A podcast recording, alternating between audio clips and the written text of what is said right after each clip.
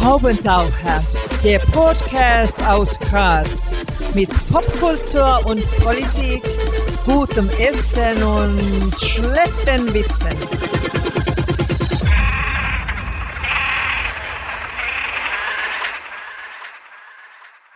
Hier ist der Haubentaucher Podcast. Einmal im Monat oder auch öfter gibt es hier neue Kunst und Kultur und andere Haubentaucher-Themen aus Graz und dem Rest der Welt. Am Mikrofon Wolfgang Kühnelt, heute zu Gast und wir freuen uns sehr, Sigrid Horn, großartige Sängerin und vielseitige Musikerin und wenn wir so richtig überlegen, die erste Niederösterreicherin bei uns im Podcast. Danke fürs Kommen. Danke für die Einladung. Am besten muss ich sagen, Sigrid, finde ich, dass man über dich und deine Bio tatsächlich relativ viel im Netz findet, im Gegensatz zu den Kolleginnen und Kollegen, die bisher da waren. Danke, kann ich nur sagen. und am zweitbesten finde ich das Zitat, das über dich auf der FM4-Website steht. Und zwar folgendes: Ihren allerersten Auftritt hatte Sigrid Horn mit ihrer Band Wo sie sich. Das habe ich jetzt sicher falsch ausgesprochen, aber wir werden darüber hinwegsehen beim Protest Song Contest Halbfinale 2007 im Alter von 16 Jahren. Damals ist sie mit dem Lied das einzige Lied angetreten, weil es zu dem Zeitpunkt tatsächlich ihr einziges Lied war. Frage, was hättest du denn im Fall eines Sieges als Zugabe gespielt? Zum Glück muss man da eh keine Zugabe spielen. Das habe ich mir gedacht. Es wäre mir erspart blieben. Ja, ähm, du bist im Mostviertel aufgewachsen, sagt Wikipedia. Wo genau und warum eigentlich? Uh, weil es meine Eltern dort gut gefallen hat. Mein Papa ist ähm, jahrelang als Bildhauer in der Welt herumvagabundiert und hat so die Vorstellung gehabt, er würde gerne in einem Häuschen neben einem Wald leben, weil hm, da gibt es viel Holz und dann kann man viel Bild hauen. Und das kleine Häuschen neben einem Wald, das war dann im Mostviertel. Jetzt glauben ja die meisten Steirerinnen und Steirer, dass das Mostviertel in Oberösterreich liegen würde. Mitnichten. Es liegt in Niederösterreich und es fängt gleich hinter Mariazell an. Ähm, vorläufig letzte Mostviertelfrage. Was ist für dich der schönste Ort dort? Nicht weit weg von meinem Elternhaus, wo man spazieren geht, da gibt es einen wunderschönen Baum mit einem Bankerl. Da hat man den schönsten Ausblick. Und du wolltest das, das jetzt nicht verraten, aber wir sind da in der Gegend vom Übstal oder so, oder? Mm, äh, Bezirk am Städten, ja. Am Städten. Das ist für, für GRK-Fans auch ein interessanter Ort, ja. Ähm, es wird dir sicher sehr interessieren, den Lieblingsort von mir äh, zu erfahren im Mostviertel. Ja, sicher. Das Kameltheater. Schon mal dort gewesen? Ist das in St. Pölten? Na, das Kameltheater ist im schönen Ort Kernhof. Ich weiß nicht, wo Kernhof ist. Kernhof ist rechts von Mariazell. Wenn der Erlaufsee mhm. links ist, ist, also von uns aus, von uns Steirern aus, ist Kernhof rechts, ähm, so Richtung St. Egid und so. Und das Kameltheater, das muss ich jetzt einfach noch kurz sagen, das ist quasi unbezahlte Werbung, äh, ist eine großartige Freizeiteinrichtung, wo eben Kamele Theater spielen. Das gibt es wahrscheinlich kaum irgendwo auf der Welt, aber im Mostviertel. So, jetzt kommen wir wieder äh, in, die, in den Rest der Welt ähm, und noch einmal kurz zu Wikipedia. Da steht, zu ihren frühen musikalischen Einflüssen gehören unter anderem Violeta Parra und Victor Jara, die sie durch ihren Vater, einen in Chile aufgewachsenen Bildhauer, kennenlernte. In Wien studierte sie Klavier, Gesang und Spanisch. Sie spielt Ukulele, Klavier und Saxophon. Stimmt soweit? Im Großen und Ganzen, ja. Also Weil, ich habe ähm, Musik und Spanisch studiert auf Lehramt, aber eben mit ähm, Gesang als Hauptfach. Und Klavier ist da sowieso dabei. Aber es klingt viel wichtiger, so wie es auf Wikipedia geschrieben ist. Ja, also es ist ja nicht selbstverständlich, dass da alles so einigermaßen stimmt. Ja, das ist total beeindruckend. Und in dem Zusammenhang die Frage, wie haben dich denn die chilenischen Wurzeln geprägt? Warst du schon öfter dort? Bist du schon aufgetreten in Chile oder wie ist das? Aufgetreten leider noch nicht. Wir hätten jetzt für den ähm, Oktober 2021 2020, oh Mist. Für den Oktober 2020 hätte man eine Südamerika-Tour geplant gehabt, die wir natürlich verschieben und absagen müssen ähm, wegen Corona. Jetzt sind wir gerade dabei, was Neues zu basteln und arbeiten jetzt aber auch ähm, mit einer argentinischen Band zusammen an, an einem äh, gemeinsamen Feature und schauen, dass wir da irgendwie unsere Südamerika-Connections äh, weiterentwickeln noch bevor wir dann wirklich hinfahren. Aber es wäre auf jeden Fall der Plan und es wäre wär eigentlich am, die Idee gewesen. Ja. Da ist ja übrigens der zweitbeste Fußballverein der Welt nach Rayo Vallecano zu Hause Colo Colo. Schon mal gehört von denen? Ja, mein Papa hat schon erzählt. Ja, ja. Colo Colo ist wichtig. Also das muss man allen sagen, die sich mit Fußball oder so beschäftigen. Colo Colo ist super. Die haben einen, ja, Indigener im, im Wappen. Genau, genau. Voll, das ist, ähm, also mein Papa ist überhaupt nicht Fußball interessiert, aber Colo Colo, das ähm, ist mir durchaus ein Begriff. Passt. Ähm, wie hast du denn zu singen begonnen äh, und in welchem Setting? Kirchenchor in, in Amstetten oder wie? Na, ähm, immer für mich selber einfach vor mich hingesungen, ähm, sei es beim Sandspülen oder auf der Schaukel oder beim Herumspazieren oder bin alleine in den Wald gegangen und habe mir schön ins Platzl gesucht und habe gesungen, aber nicht irgendwie mit einem gewissen Ziel, sondern einfach nur aus, ähm, einfach weil es mir gut da hat und weil das sich richtig angefühlt hat und dann habe ich halt immer irgendwie Sachen erfunden und ähm, habe das selber nie so wichtig genommen, bis dann irgendwie dann auch manche Leute im Umfeld immer wieder gemeint haben, naja, das solltest du ja mal niederschreiben, was du da ist, oder dahin fabrizierst die ganze Zeit. Ja, und dann hast du ja schon relativ bald angefangen, mit, ich glaube mit 16 war eben der, der erste Protest-Song-Contest. Genau. Das ist ja schon eher zeitig. Ja, für heutige Maßstäbe wahrscheinlich gar nicht mehr. Mhm. Aber ja, ich bin mir schon jung vorgekommen. und ich, ich glaube schon, dass ich jung war, sagen wir so. Der Blumenau war damals wahrscheinlich dreimal so alt, wie er in der Jury gesessen ist. Und, äh, und dann hast du gedacht, okay, äh, ich bin jetzt 18, ich studiere jetzt und dann mache ich jetzt Mus Musik und Spanisch oder wie? Ja, ich wollte eigentlich ähm, ganz was anderes machen. Ich hätte eigentlich doch dann Biologie oder irgendein anderes sinnvolles Fach, mit dem man ansatzweise die Welt retten kann. Ähm, aber mein Interesse für Musik ist doch immer so groß gewesen, dass dann ähm, mein ehemaliger Musiklehrer, wie er dann gemeint hat, ich sollte doch Musikerziehung anstreben, weil ich eben so verschiedene Instrumente spiele, ist er dann schon auf offene Ohren gestoßen und dann haben wir gedacht, na gut, dann probiere ich das aus und dann bin ich ja stur geblieben und habe das dann ähm, im zweiten Anlauf dann die Aufnahmeprüfung geschafft und ähm, habe dann tatsächlich Musik studiert, was ähm, mich selber ein bisschen überrascht hat eigentlich, hm. aber es war eine sehr schöne Zeit und ich habe äh, wahnsinnig viel gelernt. Vor allem die größte Überraschung war eben, dass dann klassischer Gesang mein Hauptfach war weil man damals ähm, Populargesang noch nicht als Hauptfach nehmen hat können an der Musikuni in Wien für Musikerziehung. Aber ich habe wahnsinnig viel davon profitiert und extrem viel gelernt. Habe aber immer nebenbei meine anderen musikalischen Projekte verfolgt und immer mit meiner Band weitergemacht oder andere Sachen ausprobiert. Und gibt es dann irgendwelche StudienkollegInnen, die man, die man auch schon kennt, die, mit denen du gemeinsam unterwegs warst? Ähm, ich habe zum Beispiel studiert mit dem Joachim, den kennt man von der Gesangskapelle Hermann. Mhm. Ähm, einige Instrumentalistinnen und ähm, witzigerweise habe ich unsere Hafenspielerin im ersten Semester kennengelernt, die Sarah Metzler an der Hakenhafe. Ich habe ja vorher schon gesagt, ähm, Ukulele, Klavier und Saxophon, sagt Wikipedia. Wir haben da herinnen heute Nachmittag einen intensiven Streit gehabt samt Schlägerei äh, ob du auch Zither spielst oder nicht. Nein. Passt, ich habe gewonnen.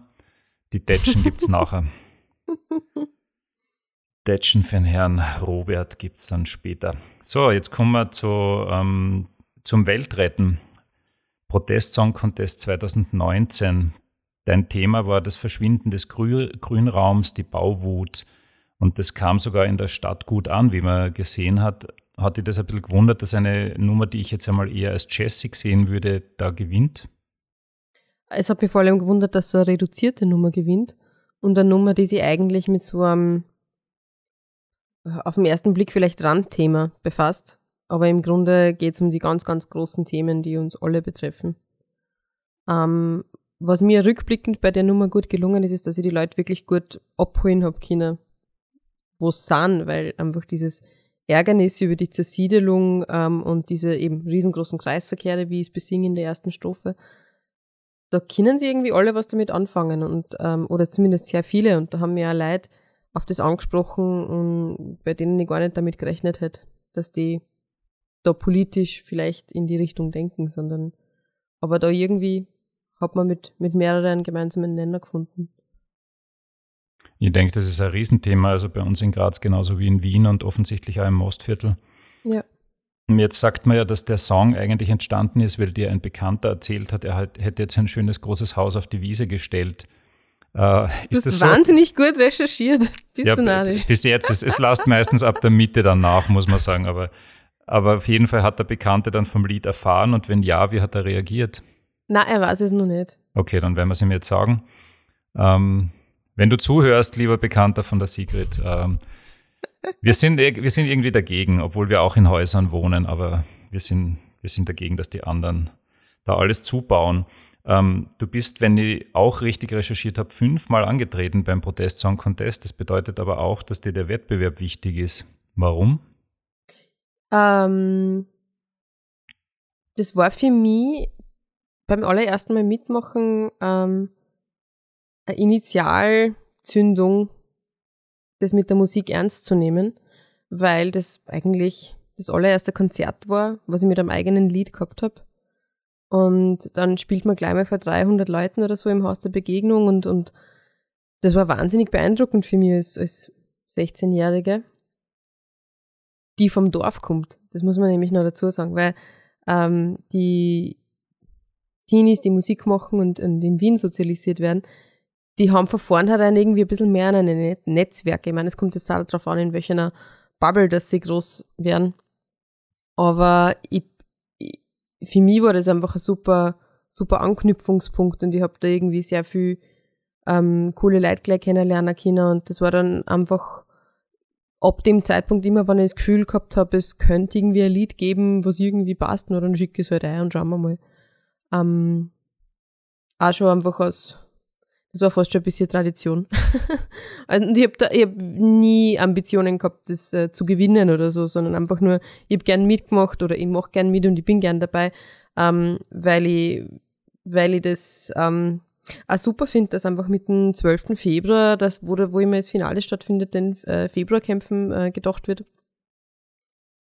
Und da auch das politische Bewusstsein innerhalb der Musikszene immer wieder mal so ein bisschen nachgeschärft wird. Ich finde das super, ich finde das wichtig. Jetzt werden die ganzen Haubendacher Hörer und Hörerinnen googeln, aber das passt schon mit den Februarkämpfen. Googelt es ruhig. Schadet nicht. Ähm, was sagen denn die Statuten vom Protestsong Contest? Darf man noch einmal hin, wenn man gewonnen hat? Ähm, ja, man darf noch einmal hin. Ähm, ich glaube, es gibt diesbezüglich gar keine, gar keine Regelung. Aber ich weiß es, weil die Rotzpippen, die gewonnen haben, im Jahr drauf dann noch einmal hingegangen sind. Ähm, aber ich glaube, das werde ich nicht machen, weil ähm, besser wird es nicht mehr und ich habe ich denke mir jetzt, war ich eh mal in der Jury, vielleicht fragen sie mich wieder mal für die Jury, dann kann ich so dabei sein und mitmachen. Das passt halt mir auch ganz gut. Alle Ö3-Moderatoren und Moderatorinnen würden jetzt folgende Frage nachschießen und weil ich auch gern so wäre, stelle ich es jetzt einfach auch. Wenn du jetzt zum richtigen Song Contest fahren könntest, würdest du? mein zwei Herzen schlagen in meiner Brust. also ähm, mit einem kompletten, ähm, also ja, äh, ich, ich habe eine Popseele, die, ähm, äh, die das sehr lustig finden wird. Aber ich glaube, ich passe nicht ganz dorthin mit meinen Sachen, die ich mache. Da brauche ich wahrscheinlich ein komplettes Makeover. Naja, ich bin mir nicht ganz sicher. Der, der Bewerb ist ja doch relativ bunt. Ich meine, ist jetzt nicht gesagt, dass du den gleich auf, auf Anhieb gewinnst, aber meine finnischen Freunde, die trauen sich da auch immer einiges. Also warum nicht? Ja. Nein, es wäre schon super mit einem Streichquartett oder so, äh, eine Ballade oder, oder doch irgendwie ein bisschen was Epischeres. Das wäre das wär schon schön, ja. Also. Eben, und ich meine, die Nicole hat auch mal gewonnen, also so ist das nicht. Es ist zwar schon eine Zeit her, aber. Übrigens, einer meiner Lieblingsbeiträge ähm, überhaupt ist, äh, wie die Marianne Ment Musik gesungen hat. Ich weiß nicht, in welchem Jahr das war. Aber das ist so eine Hammernummer irgendwie. Mhm. Gut, das, ja. das ist eigentlich heute unvorstellbar, ne? Marianne Ment beim Song Contest. Mhm. Ähm, tja, die Ukulele. Oder Udo Jürgens. Oder Udo Jürgens, ja. ja. E ehrlich gesagt auch Wilfried. Mhm. Aus, aus, heutiger Perspektive auch schwer vorstellbar, wobei an die Performance können wir uns möglicherweise noch erinnern. Das war vielleicht jetzt nicht so seine Sternstunde. Aber egal, Wilfried, äh, Ruhe in Frieden. Ja. Die Ukulele ein wunderbares Instrument, das ich ehrlich gesagt auch ganz gerne beherrschen würde. Meine Kinder lachen mir immer aus, weil ich habe eine, aber ich kann sie nicht spielen. Im Mostviertel aber eher nicht heimisch. Wie habt ihr zueinander gefunden? Das war, wie ich auf Auslandssemester in Spanien war und äh, wahnsinnig traurig und in mich gekehrt worden bin und nicht gewusst habe, wieso. Ähm, dann bin ich bei einem Musikgeschäft vorbeispaziert und äh, habe mich reingesetzt und habe einmal eine halbe Stunde Klavier gespielt und danach einen Seufzer loslassen, dass sie mal alle umdreht haben im Geschäft und mal so, okay, da hat was aussehen müssen bei der. Da. Ähm, und dann haben wir gedacht, okay, muss man aus dem Geschäft auf jeden Fall irgendein Instrument mitnehmen. Erstens, weil ich so lange drin gespielt habe und zweitens, weil das anscheinend das ist, was mir so gefällt hat. Und ähm, eh total lustig, dass man nach ein paar Jahren Musikstudium glaubt, man kann irgendwie überleben, ohne Musik zu machen. Aber das hat mir gefällt. Mhm. Ja. Du, und dann war es eine kleine rosa Plastikukulele, weil das war das Einzige, was ich mir leisten habe können. Und Mhm. die war dann meine Begleiterin. Okay. Du, und du warst in Madrid, haben wir so irgendwie im Vorgespräch ein bisschen angeplänkelt. Ähm, jetzt ist das auch eine Stadt der Musik, da sind irrsinnig viele Konzerte. Mhm. Frage A, hast du irgendwas Klasses gesehen? Ähm, Frage B, hast hast selber viel gespielt dort? Ähm, ich habe dort gar nicht gespielt in dem halben Jahr. Ich war auf einige Konzerte, ähm, habe mir, ähm, es war damals eine wahnsinnig große Kumbia-Welle, gerade wie ich dort war. Voll cool.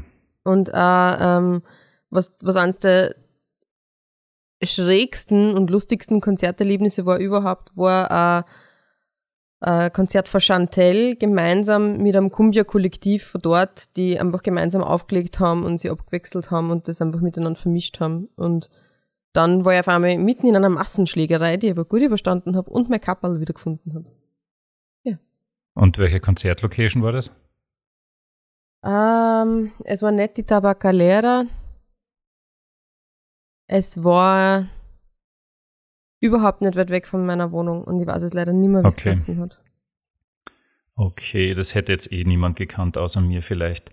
Ähm, apropos Konzertlocation im Februar 2020, Albumpräsentation in der Elbphilharmonie Hamburg. Wie groß war das? Ähm, das war im kleinen Saal, das heißt vor circa 500 Leuten. Ja, aber das ist ja grande, grande, grande, oder? Also jetzt gar nicht Ja. in der Publikumszahl, sondern Mega. Na, also einfach das ganze Ambiente dort und die Umsorgung und der Ausblick und die Unterkunft und was nicht. Also das war, das war ein Traum. Das war so schön, das war so absurd schön, alles miteinander. Und beim Heimfahren im Zug ist unser Zug dann gestoppt worden wegen einem Corona-Verdachtsfall. Dann haben wir unseren Anschluss verpasst. Und ein paar Tage drauf war dann schon Lockdown und- alles zu und alle Touren abgesagt. Und das war total arg, dieses Gefühl von, von diesem Hochgefühl auf einmal ins Nichts. Mhm. Und du hast da dein, dein äh, übliches Programm gespielt oder hast Freddie Queen reingemischt zwischendurch? Ähm, wir haben dort äh, zum allerersten Mal unsere neuen Lieder vom neuen Album gespielt. Ursprünglich wäre es nicht so geplant gewesen, sondern es wäre geplant gewesen, dass wir ähm, die Songs vom ersten Album spielen und erst dann danach in Wien die Albumpräsentation ist.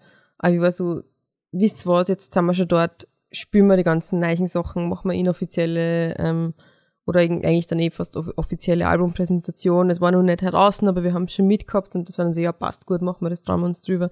Bin wahnsinnig froh, dass wir das so gemacht haben, weil sämtliche Albumpräsentationen sind abgesagt worden und da dürfte die Intuition richtig gelegen haben. Und die Hanseaten und Hanseatinnen verstehen dann, was du da singst?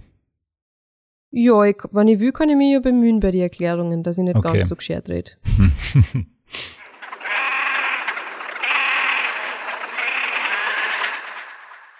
So, ähm, was mir auch aufgefallen ist in unserem Vorbereitungs-E-Mail-Verkehr, du hast gesagt, bei den Podcasts machst du es immer so und so. Deswegen habe ich mir gedacht, die Frage mal kurz, bei welchen Podcasts warst du denn schon und welche hörst du vielleicht selbst?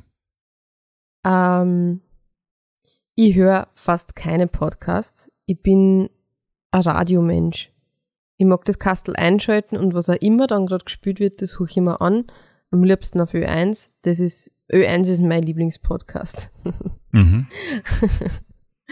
ähm, da bin ich eigentlich recht konservativ gestrickt, weil mir dieses, dieses Angebot überfordert. Es gibt so viele verschiedene Podcasts und mir würden so viel interessieren. und das fällt mir total schwer, mich da irgendwie durchzu, durchzukämmen. Und da bin ich froh, wenn ich dann eine Radiostation meines Vertrauens habe, wo ich einfach einschalten kann. Aber jetzt, wo du das weißt, hörst du natürlich schon regelmäßig den Haubendacher Podcast, weil der ist eh total übersichtlich, muss man sagen. Ja, natürlich, den werde ich jetzt abonnieren und, ja, und thanks ständig hören. ähm, so, dann steht in deiner Bio zum Beispiel, tritt im Trio, im Duo und als Solo auf. Wie am liebsten? Nach der Frage wird sie das Abo wieder kündigen beim Podcast wahrscheinlich. ähm, es ist alles fein. Ähm, Solo-Konzerte sind halt nochmal immer ein Stück intimer. Da hat man das Gefühl, man spielt gemeinsam mit dem, mit dem Konzert und mit dem Tontechniker, äh, mit, mit dem Publikum, sorry. Man hat das Gefühl, man spielt gemeinsam mit dem Publikum und mit dem Tontechniker oder der Tontechnikerin ein Konzert. Und wenn man irgendwie so im Trio auf der Bühne sitzt, dann gibt es natürlich trotzdem diesen intensiven Austausch. Aber man ist doch irgendwie das Trio, man ist eine Einheit gemeinsam auf der Bühne. Und ähm, ich muss mir ein Stück, ich glaube, ich kann mir ein Stück weniger abkapseln, wenn ich wirklich ganz alleine bin. Und da sind auch wunderschöne Erfahrungen dabei gewesen. Das letzte Konzert vom aktuellen Lockdown, der ja jetzt für uns schon sieben Monate dauert, war in Steyr, das war ein Solokonzert. Und das war so wahnsinnig schön, einfach vom, vom Zusammenspiel des, des ganzen Abends und die, die Leute, die alle so lieb waren und irgendwie hat das fast was Magisches gehabt. Aber ich, ich liebe es auch im Trio zu spielen und ich liebe das, das Zusammenspiel mit, mit Sarah an der Harfe und mit Bernhard an der Concertina. Und manchmal spielen wir dann eben auch Duo-Konzerte und das ist dann wieder was ganz was Eigenes und dann überlegen wir uns meistens ein bisschen an das Programm und dann ein bisschen was umarrangieren. Also es, ähm, ich kann nicht sagen, was mir mehr taugt. Und beim Trio, das eben Sarah Bernhardt heißt, stehst du namentlich nicht in der ersten Reihe. War das ein bisschen eine Überlegung, ein Gegengewicht zu der sonst sehr präsenten Künstlerin Sigrid Horn zu schaffen? Genau, das ist aus, aus Fairness. Passt, kannst copy-pasten ähm, für die nächste Presseunterlage. Passt, danke. Ähm, Im Web habe ich dann noch den schönen Satz gefunden, singt in einem nicht klar zuordnenbaren Dialekt. Wie setzt sich der zusammen? Ähm, das ist einerseits durch die Migrationsgeschichte meines Papas bedingt, aber auch durch das, dass meine Mama auch zugereist ist und nicht aus dem Mostviertel ist. Zwar eh auch aus Niederösterreich, aber ähm, wenn man dort, wo ich aufgewachsen bin, nicht genauso redet, wie alle reden, die dort immer schon so geredet haben, dann wird man auch darauf angeredet. Die zugraste zweiter Generation. Ja. Aber jetzt ist es total spannend, weil jetzt gibt es auf dem Hügel, wo meine Eltern leben, gibt es voll viel Zuzug, voll viel Leute von, ähm, ähm, die eben nicht aus, uns, aus dem Dorf sind. Und dann denke ich mir von mir so, boah, jetzt, jetzt bin ich die alte Eingesessene. Das ist, das ist lustig. die sagen dann wahrscheinlich alle schon lecker. Es gibt tatsächlich ein Kind auf diesem Hügel, mhm. das, das einfach perfektes Hochdeutsch redet, obwohl die ganze Familie Dialekt redet, weil es einfach so, das vom Fernsehen so gelernt hat. Ich glaube, YouTube. Das ist immer voll ja. lustig zum Zuhören. Ähm, wenn wir schon bei Kindern sind, das mit dem Musiklehrerinnen da sein hat sich aber erledigt, oder? Also ich mache das total gern. Ich bin sehr, sehr gern Musiklehrerin. Ich habe eine große Freude in der Klasse zum Stehen, aber es ist ja einfach nicht mehr ausgegangen zeitlich. Und jetzt während der Pandemie habe ich ehrlich gesagt auch keine, keine Lust, da wieder einzusteigen und ähm, bin einfach jetzt stur. Ich schaue, wie lange das mit der Kunst und mit der Musik funktioniert und gehe davon aus, dass ich, ähm, dass ich das einfach nur lang machen kann.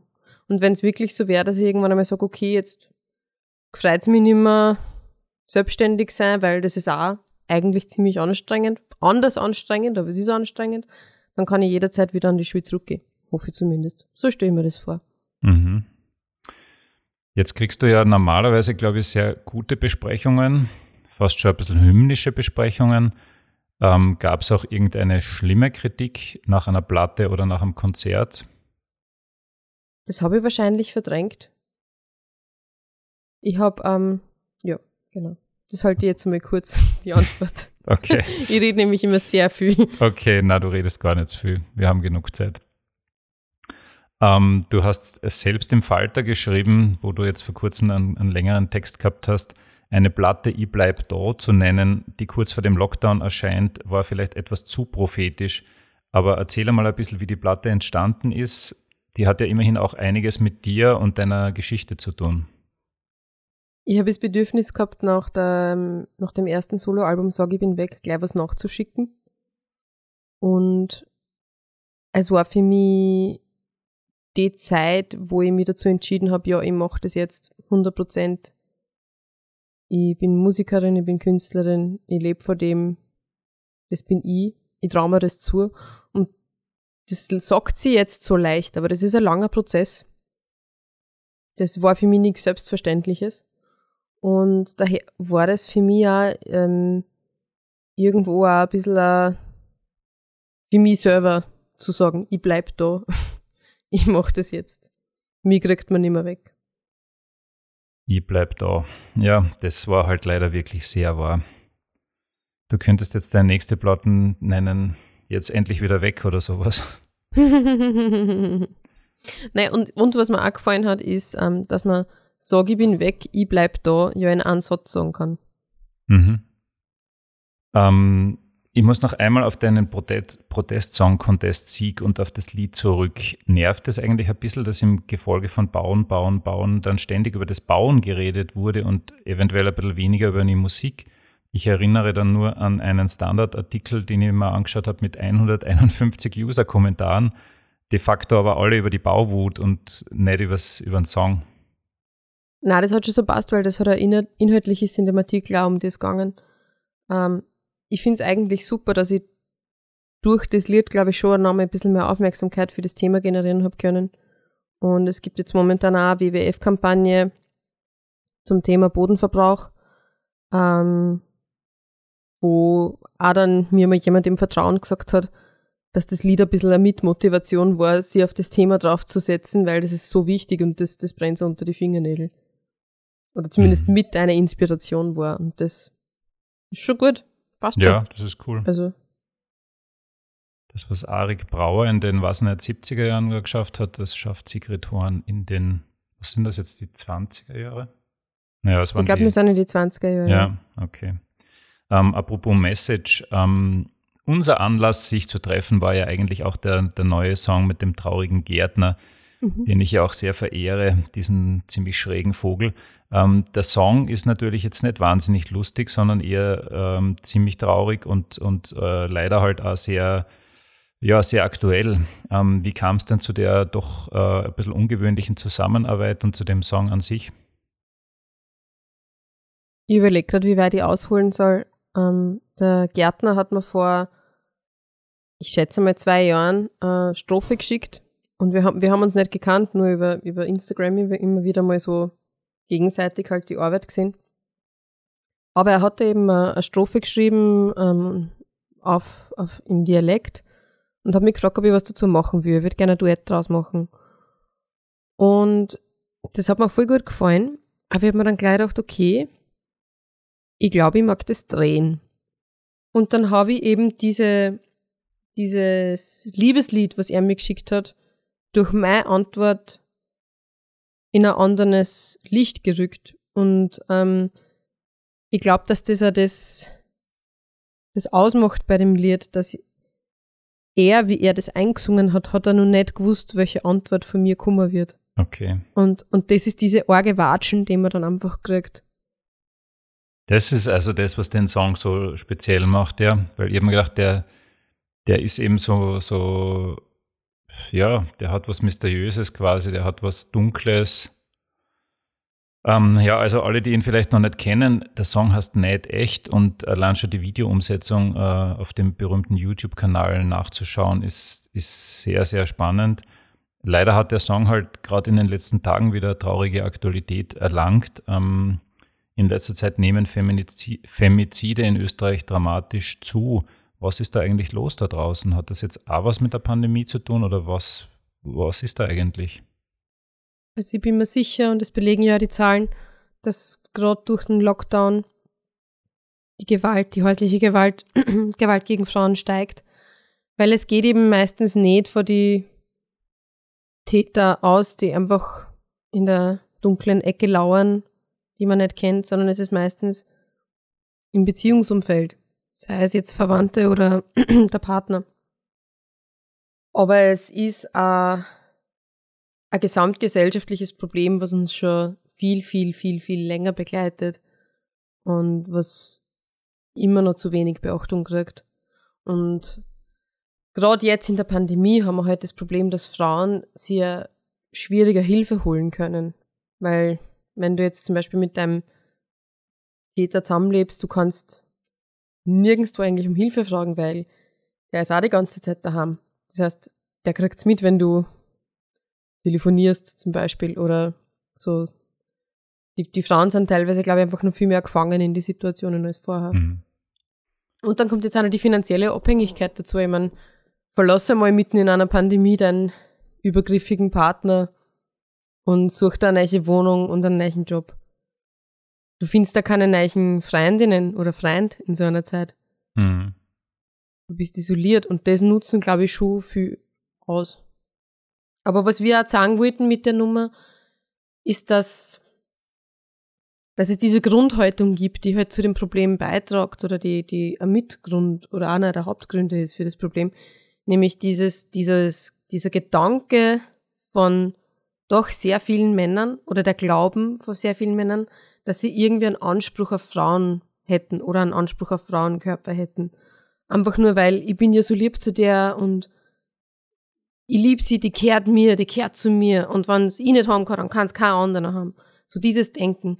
Und das ist, das ist sehr, sehr weit verbreitet. Mhm. Ja, also alle, die den Song noch nicht kennen, nicht echt ähm, eine spannende Geschichte, weil, weil wir schon über den Lockdown reden. Ähm, deinen 30. Geburtstag hat es quasi auch erwischt, der war dann mitten im Lockdown. Was hast du zum 32. vor? Nachfeiern für zwei Jahre? ja, das hätte ich mir für den 31. schon vorgenommen, dass ich den 30. noch feiere. Das ist leider nichts geworden. Also ich bleibe jetzt einfach mal bescheiden und nimm mir nichts vor. Okay. Und äh, um noch einmal meine Recherchefähigkeiten auszutesten, wie geht es deinem Romanprojekt? ja, das ist eingeschlafen, natürlich. Das werde ich in meiner Midlife-Crisis wieder rausholen. Ui, das dauert aber noch. ja, man muss ja was aufheben.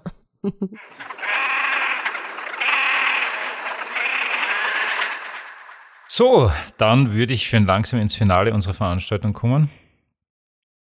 Und zwar zum berühmten Word Rap, also ganz kurze Antworten auf nicht ganz so kurze Fragen. Die erste wird schon sehr heiter.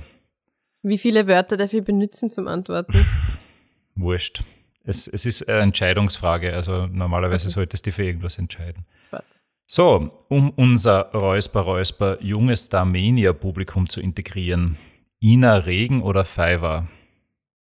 Fiverr. Du willst eine Platte auflegen, es geht sich aber nur eine aus. Molden oder Nino aus Wien? Kommt drauf an, welche. Das darfst du da aussuchen. Dann nehme ich die Yeah von Molden. Gut.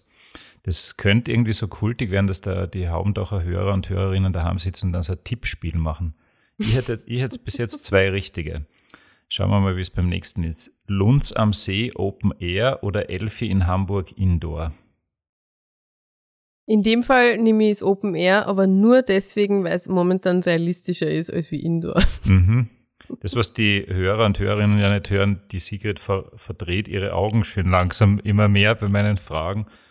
Ähm, die, die, die nächste hast du eigentlich schon fast beantwortet, aber wir probieren es nochmal Ö1 oder FM4. Es sind wirklich extrem schwierige Fragen. Das muss ich jetzt einmal reinwerfen, weil es, es, es sind eigentlich lauter Sachen, zwischen die ich mich nicht entscheiden will. Da war die erste Frage noch die einfachste. Ähm, ich höre im Moment viel mehr Ö1, also geht mein Ticket an Ö1. Passt. Die nächste ist überhaupt ganz katastrophal. Birnenmost oder Weltliner? Ähm, Wenn es ein guter, ähm, ein guter Speckbirn ist, zum Beispiel, ähm, dann äh, würde ich doch in Birnenmost nehmen und ähm, äh, würde jetzt voll gern Werbung machen für meinen Lieblingsmost, aber ich weiß leider nicht mehr, von wem der ist oder wie der heißt, weil ich schon so lange keinen Alkohol mehr trinken kann. Mhm. Ja. Ähm, aber immerhin, das Mostviertel wird der Gaudi haben. Die Sigrid hat sich für Most entschieden. Und ich weiß, dass das wichtig ist dort. Das ist kein Spaß. Ja. Letzte Entscheidungsfrage: Rot oder Schwarz? Rot. Sehr gut. Perfekt. Eigentlich alles richtig gemacht, muss man ganz ehrlich sagen. Herzlichen Dank, Sigrid. Das war super. Ich wünsche viel Erfolg mit den nächsten Sachen. Ich wünsche vor allem, dass wir ähm, uns da mal irgendwo live begegnen.